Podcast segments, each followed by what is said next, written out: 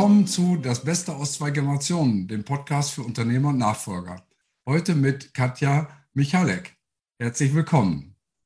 Ja, danke schön für die Einladung. Ich freue mich schon sehr auf das Interview. Ja, das Thema ist äh, Mitarbeiter halten statt Mitarbeiter gewinnen. Das hat mich sehr angesprochen, weil es nicht nur ältere Unternehmer betrifft, sondern auch äh, junge Unternehmer, eigentlich alle. Denn Mitarbeiter sind ja äh, das Kapital jedes Unternehmens, wie mhm. man so mhm. schön sagt. Und ein Unternehmer ist nichts ohne seine Mannschaft. Ja. Du hast einen sehr interessanten Ansatz, den ich gerne heute etwas näher kennenlernen möchte, der auch, denke ich, für viele Hörer interessant ist. Aber vielleicht, bevor wir starten, stellst du dich einmal kurz vor und erzählst, wie du zu dem Thema gekommen bist. Ja, das mache ich sehr gerne.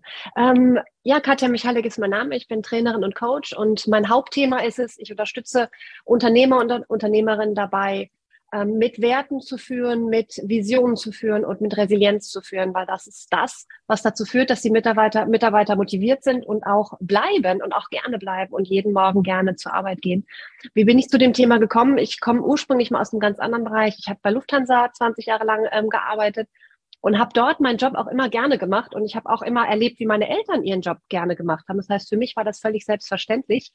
Bei mir war allerdings der Fall, dass mein Job mich nie so wirklich erfüllt hat bin dann mit Anfang 40 durch eine Umstrukturierungsmaßnahme freiwillig bin ich gegangen und habe mich als Trainerin selbstständig gemacht und habe schon früh Unternehmensseminare ähm, ähm, gemacht und früh viel auch Führungskräfteseminare gemacht und habe festgestellt, die Mitarbeiter und Mitarbeiterinnen waren dann glücklich und zufrieden und haben Spaß an der Arbeit gehabt, wenn die Führungskräfte gut waren, wenn die gut führen konnten und wenn die auch wussten, was denn der Sinn des Ganzen ist. Und mhm. Sinn gibt uns natürlich, wenn wir wissen, wo es hingehen soll. Und ähm, ich habe gleichzeitig auch relativ früh in meiner Trainerausbildung das Thema Resilienz ähm, entdeckt, weniger auf der Basis der, des Stressmanagements, sondern eher um auch in schwierigen Zeiten die eigene Vision im Blick zu behalten, den eigenen Weg zu gehen, den eigenen Weg zum Erfolg zu gehen und ähm, durch persönliche Erfahrung, durch Erkrankung meines Mannes, ähm, war das auch natürlich für mich ein persönliches Thema, wo ich mich sehr mit befasst habe. Und ich habe irgendwann halt diese Themen kombiniert. Denn ähm, was mich halt in dieser schwierigen Zeit, als mein Mann so krank wurde, bei der Stange gehalten hat und geholfen hat, trotzdem meinen Weg weiterzugehen in der Selbstständigkeit, war halt die Vision, die ich hatte. Und war die Resilienz, die ich hatte, also die Fähigkeit, wieder aufzustehen, auch hinzugucken, Emotionen nicht einfach beiseite zu schieben, wobei das etwas war, was ich erst lernen durfte. ähm, und habe das Ganze dann irgendwann kombiniert, zu sagen, okay, wenn ich Unternehmern und Unternehmerinnen helfe, eine Vision zu haben und mit Werten zu führen und ihre und die Resilienz der Mitarbeitenden noch mit reinzunehmen, dann passiert Folgendes. Die Mitarbeiter gehen gerne zur Arbeit, die haben Spaß bei der Sache und ich komme meiner eigenen Vision näher, nämlich dass irgendwann jeder Mensch gerne zur Arbeit geht. Und das funktioniert natürlich nur, wenn wir oben ansetzen.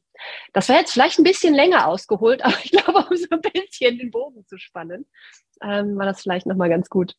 Nein, es ist äh, total interessant, weil es ja auch Sinn macht. Äh, ein bisschen ungewöhnlich ist das Thema Resilienz in mhm. Verbindung mit Visionen und Werten. Ich denke, ja. das hat jeder schon gehört, dass ein Unternehmen eine Vision braucht, dass auch ein Unternehmer, der eine klare Vision hat, auch Mitarbeiter anzieht, die auch diese Vision teilen. Und das Thema Werte ist natürlich eins, das immer präsent ist, aber auch oft missbraucht wird. Da gibt es dann schöne Ausdrucke eingerahmt in Eingangshallen, wo mhm. über Vision, Mission und Werte gesprochen wird. Die Frage ist natürlich, mhm. wird das wirklich auch gelebt in dem Unternehmen? Kann man das an mhm. einzelnen Entscheidungen, auch die der Einzelne trifft, ähm, jederzeit festmachen oder sind es eben nur, nur Lippenbekenntnisse? Mhm. Ähm, was ich interessant finde, ist, dass du die persönliche Resilienz des Mitarbeiters auch mit reinbringst, nicht nur dass der Unternehmer an seiner Vision festhält, auch in schwierigen Zeiten, wenn mal ähm, ja wirklich auch raue See angesagt ist und man äh, Umwege gehen muss, um einem Ziel äh, treu zu bleiben. Wie sieht das für dich konkret aus, wenn du über Resilienz bei Mitarbeitern sprichst? Mhm, ja, also im Prinzip ist es ja so, in guten Zeiten ist es ja leicht, an der Vision festzuhalten. Und es ist auch leicht, motiviert zu bleiben. Das muss man einfach mal sagen. Also wenn alles gut läuft, dann ist es ja easy. Dann muss man sich ja keine Gedanken machen. Ähm, es ist so ähnlich wie mit einer Beziehung. Es läuft gut, wenn alles glatt läuft, wenn beide einen Job haben, wenn sie ne, schön wohnen und alle, alle sind gesund, dann ist es ja leichter, sich gut zu verstehen, als wenn plötzlich, ich nehme als mein Beispiel Lockdown, ähm, alle sind zusammen eingesperrt, die Kinder ja. haben Homeschooling, sich dann noch besser zu verstehen, da ist schon so ein bisschen was ähm, eine persönliche Selbststeuerung auch angesagt. Ähm, und so ähnlich ist es auch mit der Resilienz oder deswegen nehme ich die Resilienz damit rein, weil hm, ich nehme jetzt mal das Thema Vision als das Ziel und wir haben einen Plan, wie wir dieses Ziel erreichen wollen. Das ist so ähnlich wie so eine Wanderroute. Mhm. So, und das ist ja wunderbar, wenn das Wetter schön ist. Wir wissen genau, zu dem Berg wollen wir. Wir haben uns auf der Karte genau den Weg ausgesucht, den wir gehen wollen. Ähm, wir haben auch, wir glauben auch an uns, dass wir es schaffen können. Wir haben unsere Weggefährten dabei ähm, und haben auch so, so, so ein Tempo auserkoren, wie es funktionieren kann. So, das ist so ein Teil der Resi-Methode, die ich entwickelt habe tatsächlich. Also die Vision, den Weg dorthin, ähm, den Rhythmus, also quasi die Geschwindigkeit, die Glaubenssätze und das Umfeld. Das sind so die fünf, das ist so ein bisschen der Plan, wir machen uns auf den Weg. Mhm. Und dann kann es aber sein, dass ein, eine Gerölllawine runtergekommen ist. Und was machen wir dann? Haben wir dann die Fähigkeit zu sagen, okay, hm, was ist jetzt das Schlauste? Kletter ich drüber? Gehe ich außen rum? Buddel ich mich da durch? Oder setze ich mich einfach davor und heule oder drehe um und sage, ach, das ist Vision, na ja, so wichtig. Ja, nein, nicht ganz so wichtig. Mhm. Und genau das ist nämlich die Resilienz. Und ähm, die brauchen wir immer, wenn ein Plan nicht aufgeht. Egal, ob es eine Pandemie ist oder ob ähm, einfach ein Kunde nicht gekauft hat. Wenn wir im Verkauf sind, ein Kunde hat Nein gesagt, brauchen wir auch unsere Resilienz, um nicht zu sagen, ah, verkaufen ist eh nicht meins. Ähm, und die brauchen sogar Kinder, wenn die laufen lernen und hinfallen und wieder aufstehen. Ist ja auch nicht so, dass wir sagen, die laufen war, war nicht wahr. Nee, dieses Laufending, ah, das ist nicht meins. Gibt ja auch einen Kinderladen. So. und das, deswegen wird Resilienz so ein bisschen unterschätzt. Ähm, und Resilienz ist nämlich auch nicht einfach nur aufzustehen und blind weiterzumachen, sondern auch tatsächlich Resilienz besteht aus sieben verschiedenen Fäden. Ich beschreibe Resilienz gerne wie so ein inneres Spinnennetz besteht aus sieben verschiedenen Fäden. Und ein Faden davon ist die Emotionssteuerung. Das heißt nicht Emotionskontrolle, ich reiß mich zusammen und tue so, als ob alles gut geht, sondern auch wirklich, und das ist ja auch das Thema, wo du dich auch viel mit befasst in deiner Arbeit, dieses, ich schaue mir die Emotionen auch mal an. Nicht im Sinne von, ich mache eine Kerze an. Überhaupt und erstmal gucken, was ist überhaupt genau, da. Mhm. Genau, was ist überhaupt da, weil sonst verdrängen wir es. Und das ist auch auf Dauer nicht gut. Das ist das, was ich am Anfang immer gemacht habe. Bei mir hat es einen Bandscheibenvorfall kumuliert und dass ich meine Kinder emotional nicht mehr spüren konnte, wenn es denen schlecht mhm. ging, weil ich einfach Gefühle einfach weggedrängt habe. Ähm, also das auch zu lernen, diese Gefühle erstmal anzunehmen und sagen, ja, okay, ich habe tatsächlich jetzt gerade Angst, dass ich diesen Weg nicht weitergehen kann, weil ja. die Gerölllawine da ist. Okay, und das ist auch okay und normal, Angst zu haben. Und was kann ich jetzt tun, um diese Angst zu verwandeln, um da wieder rauszukommen und weiterzumachen? Das ist sicherlich ähm, die größte Herausforderung, das erstmal anzunehmen und dass Angst da sein darf, wenn wir das mal als mhm. einen Begriff nehmen. Man kann ja auch mhm. Zweifel, Sorge, Ängste, was weiß ich, alles Mögliche dafür setzen, aber erstmal, dass es da sein darf, dieses Gefühl, und es auch spürbar zu machen, wirklich reinzugehen und zu sagen, mhm. ja, du darfst jetzt da sein. Ich, ich gebe dieser Angst eben Raum, mhm. damit sie sich anschließend auflösen kann. Genau, absolut. Absolut. Und mit dieser Resilienz arbeite ich halt auf unterschiedlichen Ebenen, entweder im Einzelcoaching oder halt auch in Workshops, wo es darum geht, erstmal zu begreifen, was sind denn diese sieben Fäden? Ich habe auch einen Resilienztest entwickelt, um dann auch mal zu analysieren, wo stehe ich denn da, welchen Faden kann ich mir zunutze machen? Ähm, und wie kann ich da für mich einen Plan entwickeln, auch als Team so einen Plan entwickeln, wie wir weitermachen können, wenn es dann doch nicht so aufgeht, wie wir das wollen. Und da habe ich so eine Art Notfallplan entwickelt, wo wir wirklich alle sieben Fäden einmal durchgehen ähm, und den dann jeder, also nach dem Coaching hat jeder den in der Schublade sozusagen. Also das mhm. ist quasi Magst du die mal nennen, die verschiedenen sieben Fäden? Ja, sehr gerne. Also es geht los mit dem Faden der Zielorientierung. Zielorientierung ist einerseits die Fähigkeit, sich ein Ziel zu setzen oder halt eine Vision zu entwickeln und an diesem Ziel auch festzuhalten, wenn es schwierige Zeiten gibt oder auch kurzfristig mal ein anderes Ziel zu setzen. Siehe erster Lockdown, ich finde, das ist so ein schönes Beispiel. Es gab Leute, die haben Toilettenpapier und Mehl gehortet. Und es gab Menschen, die haben ihren Keller renoviert und den Garten umgegraben und gesagt, okay, jetzt mache ich den Garten mal schön, jetzt habe ich ja Zeit.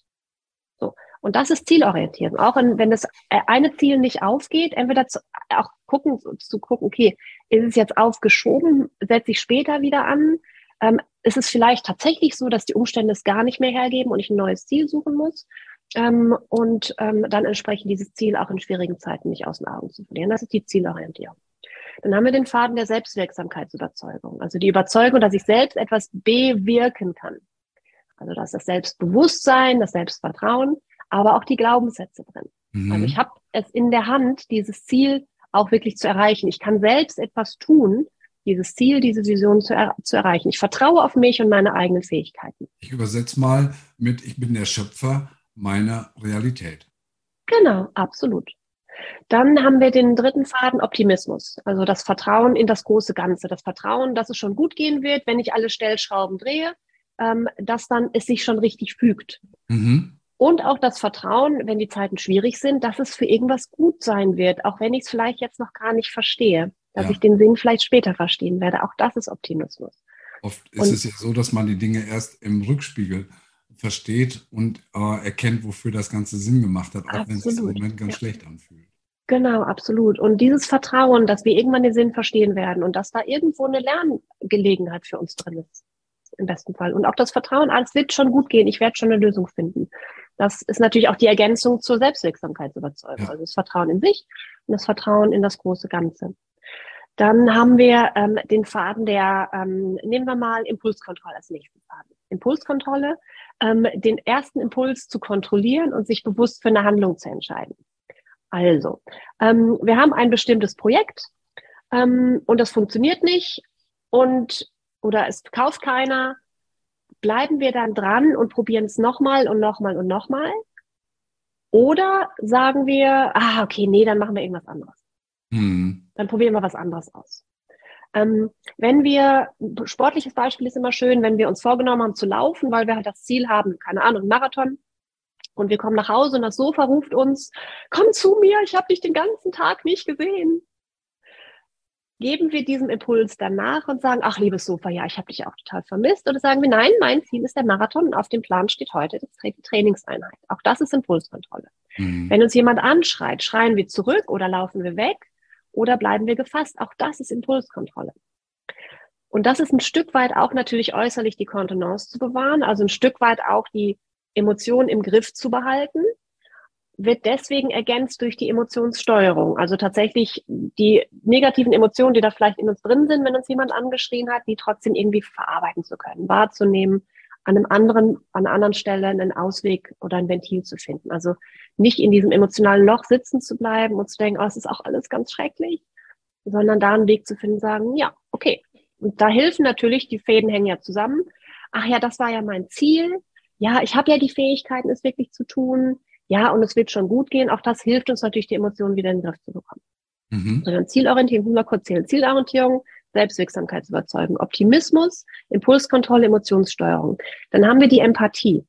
Empathie mit anderen, also die Fähigkeit, sich in andere hineinzuversetzen. Wenn uns jemand schlecht behandelt hat, zu, es muss ja nicht, man muss nicht gut heißen, aber vielleicht, wenn man verstehen kann, was den anderen bewegt hat, ist es leichter. Oft im Verkauf. mit einem selber zu tun. Absolut. Mit irgendwelchen Dingen, die man in dem Moment gar nicht sieht. Genau, absolut. Und da einfach dieses Verständnis oder zumindest diesen Ansatz zu haben, okay, das wird, der wird schon seinen Grund dafür gehabt haben, hilft natürlich auch aus dem emotionalen Loch rauszugehen. Und natürlich auch Empathie für andere zu haben, also zu wissen, okay, was braucht der jetzt gerade? Was mm. möchte der gerade? Also das Interesse mm. für andere aufzubringen. Und auch andere Aspekt Empathie mit sich selbst, wenn einem wirklich etwas nicht gut gelungen ist, sich selbst das auch verzeihen zu können und sich selbst auch zuzugestehen, ich brauche jetzt einfach mal eine Pause.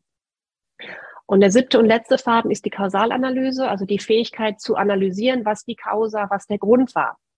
Selbstreflexion, Fehler erkennen, aus Fehlern lernen. Auch da kommen die anderen Fäden dann wieder zusammen. Also da auch nicht zu sagen, ach, das sind sowieso immer die anderen schuld, ich war es nicht. Aber auch nicht so eine typische Fußballergeschichte, habe ich das Gefühl. Irgendwie so, ah, ich war es nicht, ich weiß nicht, mein Bein stand zufällig da, oder? ähm, aber auch nicht alles immer auf sich zu nehmen und sagen, ja, ich bin auch an allem schuld und ich es ist wirklich ähm, auch ich bin ein schlechter Mensch, ich kann es nicht und es passiert immer genau. mir und ja, ja, ja, ja genau, genau. Negativschleifen ja, ja. Sondern da halt auch wirklich zu gucken, okay, das ist jetzt passiert und das ist nicht schön, aber es ist halt passiert, das kann ich daraus lernen. Was kann ich für die Zukunft besser machen, damit die Wahrscheinlichkeit, dass ich mein Ziel erreiche, besser wird, damit ich daraus lernen kann und noch besser werde. Was auch immer. Also das ist so diese, das sind so in Kürze die sieben Fäden. Und die kann man wirklich ganz schön Schritt für Schritt für sich nutzen und zu überlegen, ach ja, ist jetzt gerade schlecht gelaufen. Ah, shit, wie geht's mir? Ah ja, ich ärgere mich jetzt echt doch ganz schön. Okay, ja, gut aber was war denn mein Ziel? Ja, mein Ziel war das und das. Also man kann wirklich Schritt für Schritt sich an diese Fäden erinnern. Das hat ja, was du beschreibst, hat ja ganz viel mit Persönlichkeitsentwicklung zu tun. Ja. Das ist ja ein, ein Entwicklungsprozess, ein Reifeprozess, der ganz unabhängig vom Status des Einzelnen, mit dem du zu tun hast, ob das der Unternehmer ist, ob das ein Nachfolger ist, ein junger Unternehmer oder eine Unternehmerin oder eben auch ähm, Mitarbeiter, äh, jeder für sich nutzen kann. Wie kann das konkret umgesetzt werden? Hast du sowas wie Du hast gerade von einem Leitfaden gesprochen. Mhm. Stellst du da Material zur Verfügung? Machst du das nur in der 1 zu 1 Arbeit? Wie kann sich jemand, der sich für das Thema interessiert, ähm, da ähm, einarbeiten oder wie kann er dem näher kommen? Mhm, ja, also es gibt da tatsächlich verschiedene Möglichkeiten. Ich habe einerseits zwei Bücher zu gesch geschrieben zum Thema Resilienz, können wir auch gerne in die Shownotes dazu packen, wenn man sich jemand erstmal so ein bisschen mit der Thematik und meiner Herangehensweise äh, befassen möchte. Ähm, dann gibt es natürlich die Möglichkeit, das wirklich als Seminar, als Workshop äh, zu buchen, zu sagen, macht ein, zum Beispiel einen Zweitäger ähm, und nähert sich dem Ganzen, erarbeitet dann auch Strategien und ganz konkrete ähm, Dinge, die er oder sie tun kann oder die Gruppe tun kann, um entsprechend weiterzugehen. Oder natürlich auch im 1 zu 1 Coaching. Da habe ich so ein acht Wochen Programm entwickelt. Das ist eine Kombination aus Videos, Arbeitsblättern und Einzelcoaching ähm, wo wir dann zum Abschluss quasi, also wo jede Woche ein Faden bearbeitet wird sozusagen, mhm. um da wirklich in die Tiefe zu gehen. Und dann zum Schluss stellen wir dann diese, diesen Notfallplan sozusagen zusammen. Hört sich, hört sich gut an. Ja, magst du vielleicht noch ein konkretes Beispiel bringen aus deiner Arbeit, wo du sagst, da ist mir das besonders gut gelungen, da habe ich viel bewegt? Mhm. Ähm, ja, jetzt lass mir ganz kurz überlegen, welches von den Beispielen nehme ich denn jetzt am, am besten? Ähm, ja, nehmen wir mal ein Beispiel. Ich hatte ähm, letztes Jahr hatte ich einen, einen Teamleiter im IT-Umfeld ähm, im Coaching, ähm, der tatsächlich, wo man wirklich merkte, dass seine Resilienz ganz unten war durch einfach diese Arbeitsumstände, die er hat. Das war auch ein ganz schönes Beispiel für eine schlechte Führung tatsächlich, die er äh, erleben musste ähm, wo wirklich auch, also er hatte dann keine Ziele mehr, er wusste gar nicht mehr, wohin wollte und er vertraute überhaupt nicht in sich selbst. Mhm. Und ähm, mit dem habe ich dann gearbeitet und man merkte, irgendwann schickte er mir, das war dann irgendwie ganz profan, schickte er mir ein Bild von einem Blumenstrauß. Und ich sah, und dann schrieb er, ja, den habe ich heute meiner Frau mitgebracht. Denn jetzt ist es auch wieder möglich für mich, mir Gedanken zu machen, wie kann ich meiner Frau was Gutes tun. Mhm. Und es war tatsächlich so, dass der über diese Arbeit ähm, schon ganz bewusst auch, auch deutlich wurde, wie denn auch die Zusammenhänge waren, warum denn diese Arbeit oder dieser Chef an seinem Selbstbewusstsein so genagt hat. Und wir konnten das so auflösen. Ähm, und es war eine Zeit lang, war es, war es nicht klar, ob er in dem Job bleiben wollen würde. Ähm, es war eine Zeit lang, habe ich gedacht, okay, der wird sich woanders hinbewerben. Ja. Der ist aber geblieben ähm, und hat ein halbes Jahr später hat er sich auf eine neue Stelle beworben, weil er dann merkte, ja, okay, jetzt habe ich da wirklich meinen Teil, mein, mein Lernziel erreicht sozusagen und jetzt ist es Zeit weiterzugehen und jetzt kann ich auch mit erhobenem Kopf weitergehen. Mhm. Und das war eine ganz spannende Arbeit, ich da, also ich mit, vor allem mit diesem Blumenstrauß, wo er, wo wirklich dann, das hatte er vorher gar nicht gesagt, aber er sagt, hat dann wirklich gesagt, ja, jetzt habe ich auch wieder die Kapazität, mir über solche Sachen Gedanken zu machen. Und wieder und offen zu sein für Neues, das vorher oh, so blockiert mhm. war, dass es gar nicht ja, ja gar nicht kommen konnte. Mhm, genau. Wunderschön. Ich sage mhm. ganz herzlichen Dank. Vielleicht noch ähm, ja, ein oder zwei konkrete Tipps für Menschen, die diesen Podcast und dieses Video äh, sich ansehen. Was kannst du den Menschen mit auf den Weg geben? Ähm, konkrete Tipps. Also was immer wirklich sehr hilfreich ist, sich zwischendurch einfach mal morgens und abends ein paar Minuten Zeit nehmen und sich selbst zu reflektieren und zu überlegen, auch gerne aufzuschreiben, wie war denn mein Tag, was war denn Gutes an meinem Tag ähm, denn du hast vorhin gesagt, ähm, es ist ja Persönlichkeitsentwicklung. Ja, Resilienz ist Persönlichkeitsentwicklung mit Struktur, hat jemand mal gesagt. Und ähm, Persönlichkeitsentwicklung hat ja viel auch mit Fokus zu tun. Und wenn wir abends einfach uns überlegen, was ist heute gut gelaufen, was habe ich heute Gutes gemacht, dann verändern wir unsere Wahrnehmung. Und dann wird, werden wir selbstbewusster, wir werden optimistischer und das Leben wird schöner, weil wir uns auf das fokussieren, was Gutes passiert ist. Und unser Gehirn lernt das über die Zeit. Es lernt über Tag zu wahrzunehmen, was ist denn Gutes passiert. Ähm, wir setzen da nicht die rosarote Brille auf, aber wir fokussieren das mehr, mehr, auf die positiven Dinge. Und dadurch können wir auch mehr Positives schaffen in dieser Welt. So als kleiner, ganz praktischer Tipp. Dankbarkeitstagebuch. Genau.